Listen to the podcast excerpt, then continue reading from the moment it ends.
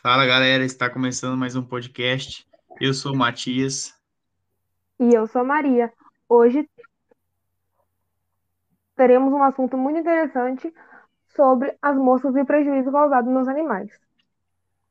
Para cumprimentar a equipe hoje, temos a honra de convidar dois alunos de medicina veterinária do Centro Universitário Integrado. Sejam bem-vindos, João e Felipe. Obrigado pelo convite. Me sinto muito honrado em estar aqui com vocês hoje. É isso aí, pessoal. É uma honra estar aqui com vocês. Estamos no terceiro período de medicina veterinária e vamos dar as explicações sobre as moscas. Então vamos ao assunto. A primeira mosca é a Cochleomia omnivorax. Ah, essa é fácil. É a conhecida mosca da bexiga de umbigo. É causadora Ela de primária. Ela faz parte da família Caliporidae e ordem Diptera. Ela só se alimenta de tecido vivo, por isso é biontófaga. Mas como ocorre o ciclo de vida dela? Ela possui quatro fases evolutivas, sendo ovo, larva, pulpa e adulto. As moscas gravídeas irão colocar os ovos ao redor das lesões. E após esses ovos eclodirem, as larvas L1 irão se alimentar de líquidos provenientes do exudato inflamatório.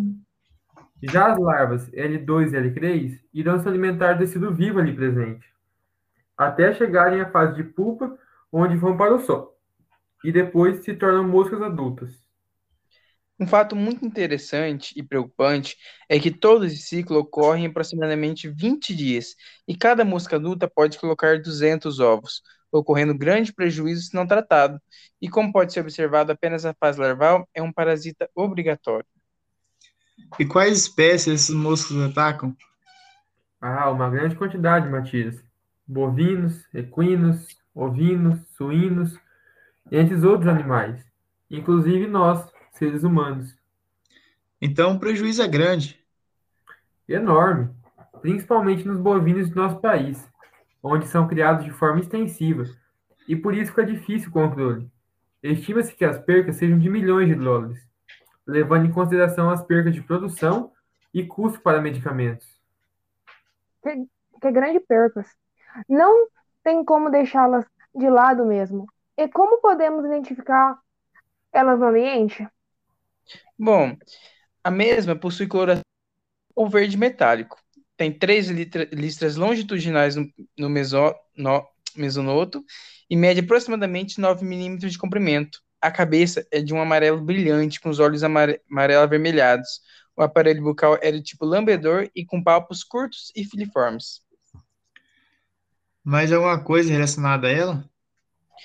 Nós podemos levar em consideração que ela pode abrir caminhos para bactérias e vírus entrarem no organismo dos animais através das feridas que elas fazem. Ótimo. Agora vamos falar da outra mosca. A outra mosca é a Dermatobia omnis. Gostaria que você, João, falasse mais sobre essa mosca que atinge tanta pecuária aqui no Brasil. Pois bem, Matias, além dos danos que ela traz para a pecuária, tanto de leite quanto de corte, ele também afeta animais domésticos e silvestres, inclusive humanos. Essa mosca é obrigatória ser cutânea dos mamíferos. As larvas de- determinam a dermatobiose, míase folicular conhecida como berne.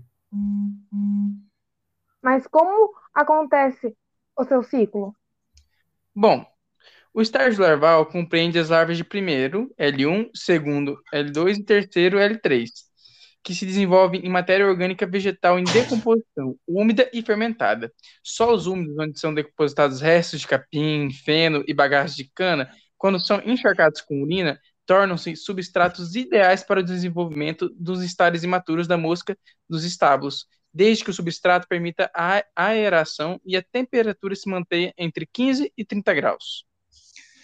E essa mosca também traz alguma perca econômica? Tem muitas percas econômicas, é, principalmente na diminuição do ganho de peso, produção de leite e depre- depreciação em cores animais, principalmente quando falamos dos bovinos. Mas como podemos identificar ela no ambiente? Então, ela vai possuir forma robusta, com cerca de 12 milímetros de comprimento, aparelho bucal atrofiado e não funcional.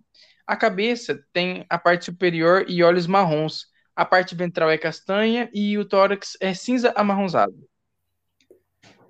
E o controle dessas duas moscas? É difícil de controle?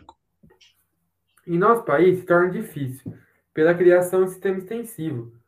Mas é sempre bom manter as instalações limpas e tratar os animais infectados com as larvas, e pedindo que elas terminem seu ciclo, então não, não haverá adulto para fazer as posturas de ovos em outros animais e elas se proliferarem.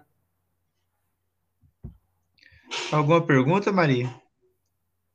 Por hoje é só isso, Matias. Quero agradecer a presença do Felipe e do João, que nos ajudou hoje. Nós agradecemos o convite. Até mais. Muito obrigado, pessoal. Estamos aguardando outro convite.